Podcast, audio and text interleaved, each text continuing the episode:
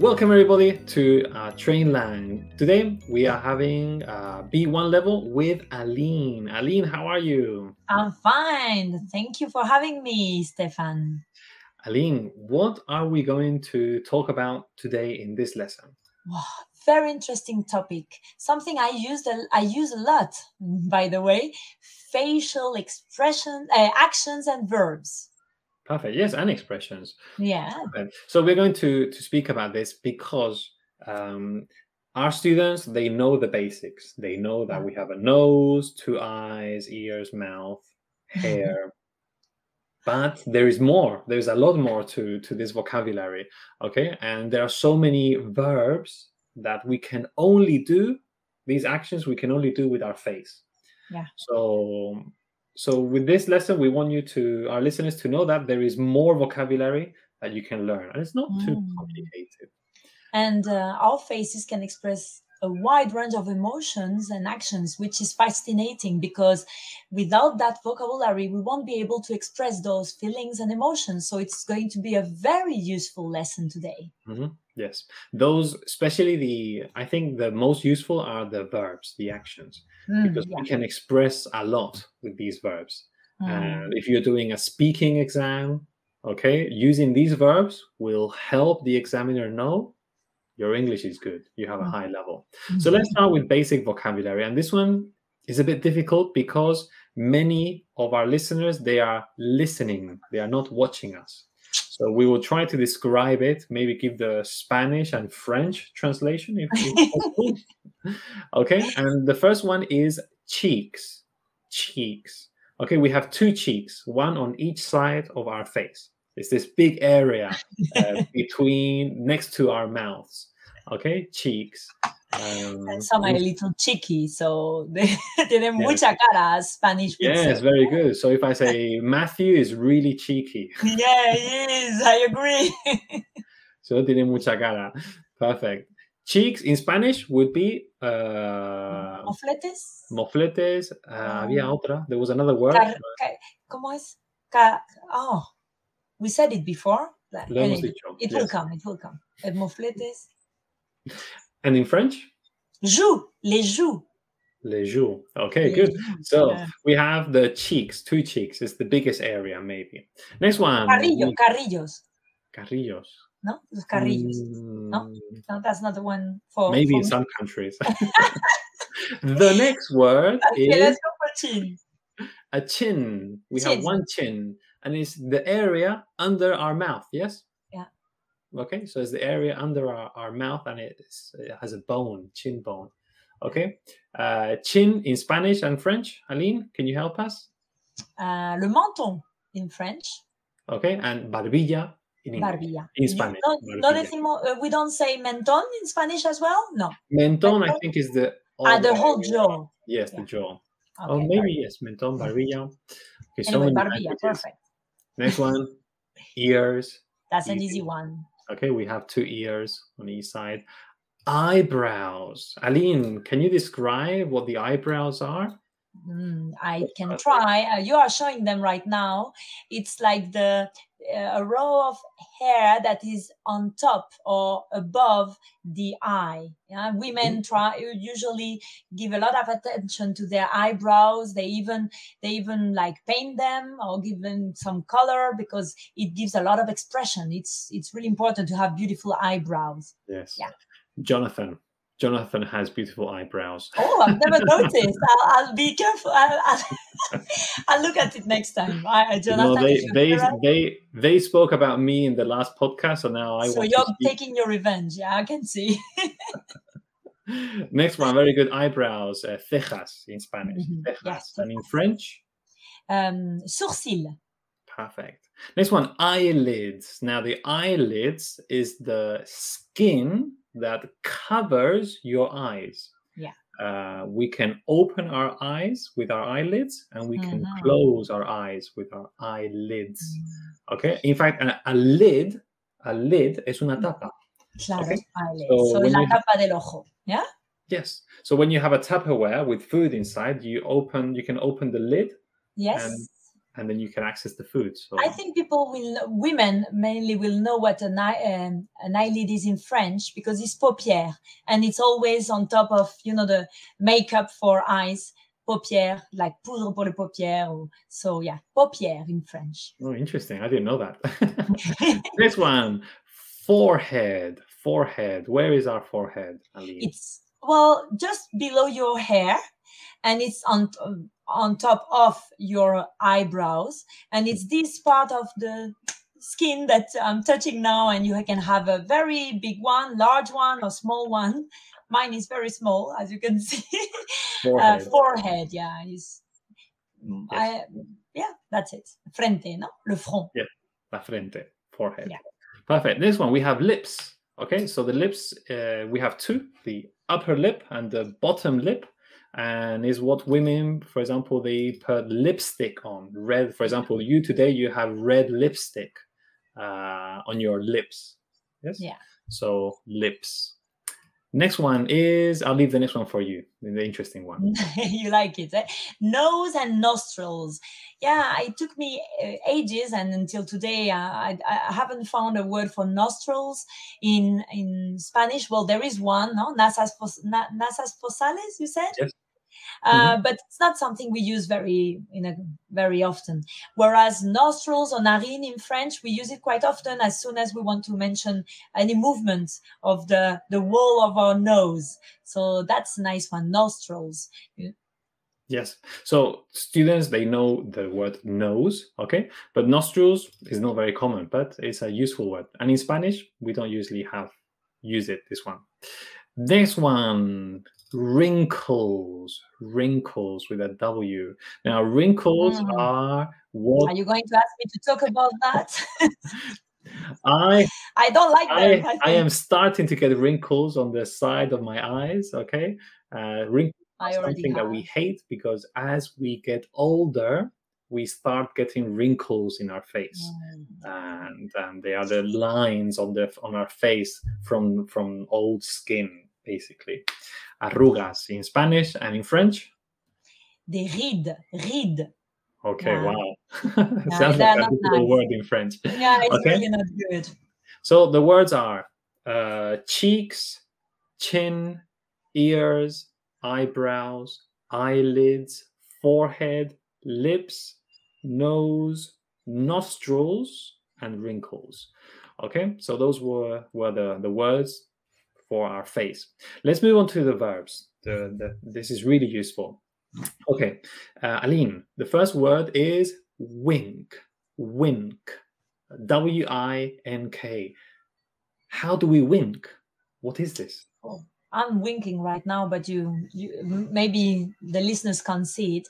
It's when you uh, close one of the two eyes in a very quick um, way. And it would be like uh, understood as a private signal to somebody to show something or, or to show that it's a joke or just to yeah to to add some meaning to what you're saying and I have a little story about winking. Oh, really? I never knew. I when I was like 13 years old, I traveled for a few weeks to Ireland, and we were like at a gathering, and we were many young ones. And they said, "Let's play Winker, the Winker." And I was like, "What? The Winker? What is the Winker?" And um, I will never forget it because it was that game where you're all around the table, and one has to like kill everybody with a wink.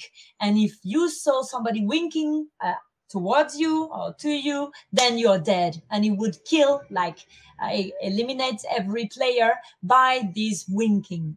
Uh, so yeah, I I think that was a good way for me to remember that weird verb for me.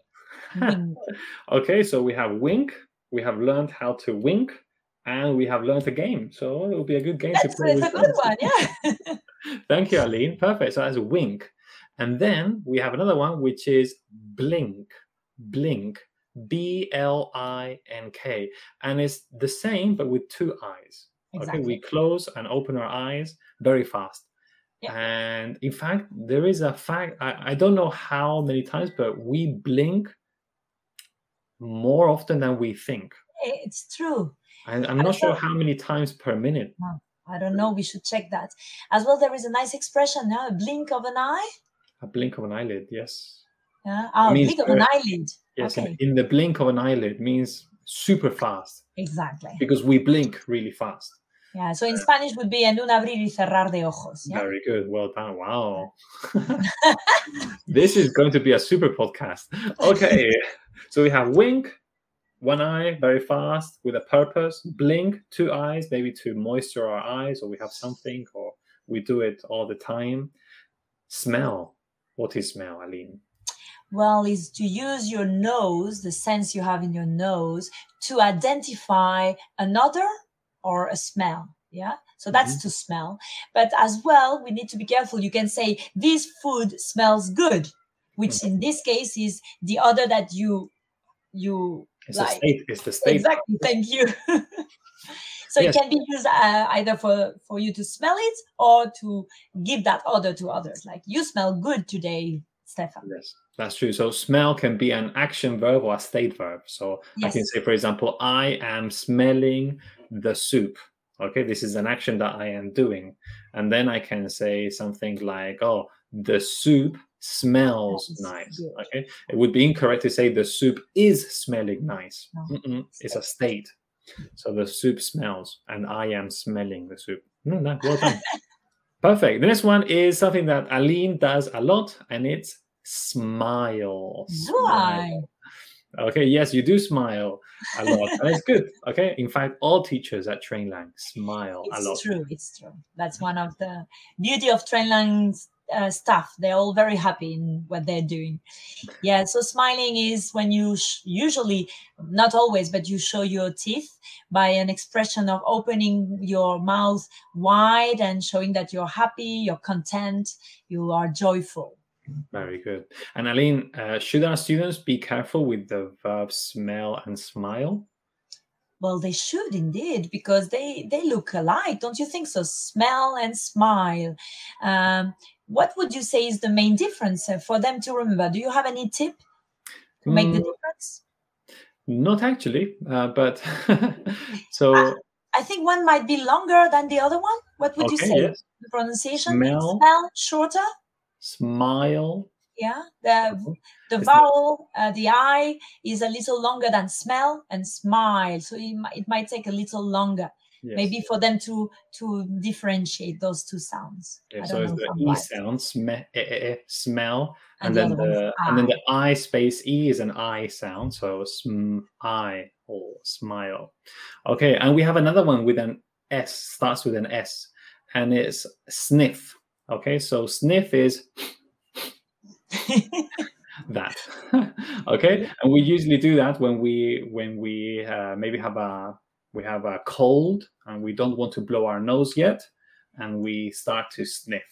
which is a very annoying sound to me. hmm I when when I was teaching in in China uh, in in uh, winter especially, I had a few students that they were constantly, always sniffing. Sniffing. Yes, and I was I I would tell them say just go to the bathroom and blow your nose because imagine one hour and thirty minutes No. hearing them sniff. It would get on my nerves, Stefan. I, I, I think I wouldn't, uh, I couldn't concentrate. Uh, I, there is a warning about sniffing. Uh, you know, Spanish uh, doesn't like to say S, uh, liquid S without an E Ah. before. Yes. and we would have we could have the tendency of saying S sniff but there is no e so it's sniff not a sniff yeah just a little warning that because i don't think they would understand you in english if you say a sniff i am a sniff if sniffing that's weird don't you think so That's true, and that reminds us the same happens with smell. true true smell and smile and sniff. And Aline, I have a technique to help my students with this. Um, I, come on I, tell me I ask them to tell me what's the next number after five. And they Four? say number six six. yes, the next sorry one. Not- And no, no Spanish students will say S six true because it's difficult. They they know it, so they can produce the sound six. So make I make them say the number six first. Six smile, six smell, six sniff, and it's a good way to to recognize those those sounds. So they do produce it with number six. That's a very good one, Stefan. Thank you so, for the tip. All our listeners, you can try and do the same. Yeah. Next one is listen. Easy, yes? Listen. Well, easy, even though be careful for the the readers not to say listen. Mm-hmm. Okay, that's true. We have an S and a T, and I've heard a few students saying listen because, of course, there is an S and a T, but as you pronounced it, it it all becomes a big S. Yes, listen. Listen, and also uh, usually when we when we want to say listen and we want to say to what, we need to use the word to. Listen to the teacher, or I am listening to the radio. Okay. So, never say listen me. Never. Never listen me. Aline, you are a very you are a very experienced teacher. I can tell. So uh, that we need to. Well, yeah, we just we have some some experiences, and it's nice because then. Uh, we can make other our listeners benefit from this experience so that's good. good. next one is cry so cry is when we are sad, yes. Um, and tears. Well, what are tears, Aline? Because we cry. Very good. And in French? Uh, des, des larmes, larmes. Very, very similar. Yes. so we can we we cry when we are sad. Yes. Yeah, that's we it. and we can cry with a lot of tears or with not too many. Frown what is frown? I'll leave the difficult one for you. it is, but it's very useful because in reality, um, English people use it a lot. Uh, frown upon, and it took me time to understand that one. It's like to make your face show that you're angry, you're annoyed, and you use your eyebrows for that. So it's like mm-hmm. I don't know if you just I don't know, like you put them together and you you, you, you have those wrinkles in the middle of your eyes to to show that you're not happy with something. Very it's good. a good one. I, I don't know how to say it in Spanish, by the way. Frown. That's true. I have no idea. That is very true.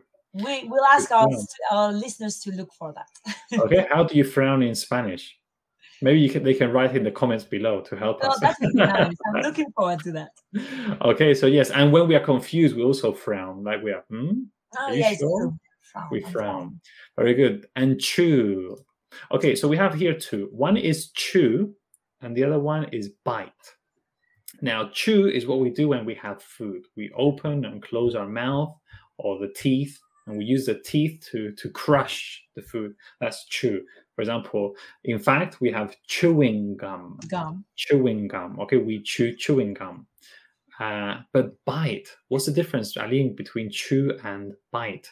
What is when you bite is you cut something with your teeth. I think a verb that uh, is very uh, used, or we use it often with dogs or cats. Oh, the dog bit me, or he's, he bites, uh, because that's what people think uh, dogs do, which is not true. I mean, they, they but not bite, no, not all of all of them do that. Yeah, so bite and chew is quite different. Maybe in the quantity of movements, bite is once, once. and chewing is a repetitive. Uh, you you bite repeatedly. Yes, maybe bite. We use more the front teeth. Oh. Uh, we use the front teeth to bite something, and chew. We use the side teeth also. But yes, you have studied the issue, my dear. Mm. well, when I had when I was wearing braces, I couldn't ah. bite, but I could chew. Chew. That's interesting. I would break my braces. And another interesting fact: mosquitoes bite. Okay, so now that it's summer and there are many mosquitoes, um, we can we can you know we, I have a mosquito bite. I have a mosquito bite, or a mosquito bit me. That's the part. Bite, bit, yeah. bitten, irregular. Um, good one. That's was... a good one because in Spanish we say picar and in French as well. So it's a very good one. Ah, we yes. would never say a mosquito me mordió. Yeah. so that's no, that's good. That's good. Um, I another anecdote when I was uh, teaching with little children uh, in summer. I don't know why they had so many mosquito bites, and I would start the lesson asking, "Okay, who has five mosquito bites?" And you would see the count counting that. One boy once came with twenty or twenty-one oh, mosquito bites, and he was so proud. Okay, I, oh, I have twenty-one mosquito bites. What's the next one, Aline? Blow your nose and that's something very interesting because uh, uh, for me it was something quite normal you know when you have you, what you were saying before you have a cold and you need to get rid of the mucus that is in your nose then you Mhm. take a handkerchief uh, or tissue and you just blow your nose you use some strength to ex- to Expel the mucus. yeah, expels sorry, the mucus. But uh, when I arrived in Spain, that was seen as something really uh, not polite at all to blow your nose in public. Whereas in my country, uh, in France, it was very normal. Nobody would uh, ever make a fuss of it. Like you blow your nose, uh, the same as you sneeze, there is nothing wrong. But uh, I remember being like told off, like, how can you blow your nose in public? So that has uh, impacted me a lot. What what is it like in England? Is it uh, bad manners to blow your Um, nose? No, it's not bad. Uh, you should wash your hands or use hand sanitizer afterwards. Very good. Okay, and especially if you're with other people sitting at the table and you you need to do that, just you know, or go sideways so they don't look in you. And then if you can, wash your hands or use hand sanitizer. Very I would good. I would appreciate it. I know. That's a good one. Next one is swallow. Okay, so we swallow is when you are we are chewing food and now it's time for the food to go down to your stomach. So you swallow your food. Okay, easy. Goes down your throat. Very. Mhm. Ri- raising your eyebrows in surprise. Okay, so we said when we were frowning, our eyebrows would get together and create creases, and raising your eyebrows would be Like going upwards. Yeah, moving upwards, and then the wrinkles, then the wrinkles appear on the top. that's a good one. Yeah. Anyway, there is always wrinkles somewhere. Oh, Good. Good. Uh, you know who doesn't have wrinkles?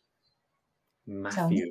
Matthew doesn't have wrinkles. He's amazing. I mean, he's, you know, but it's because black don't crack. You know that. So yes, that's that's why. why. Good. So your husband also he doesn't have wrinkles, does he?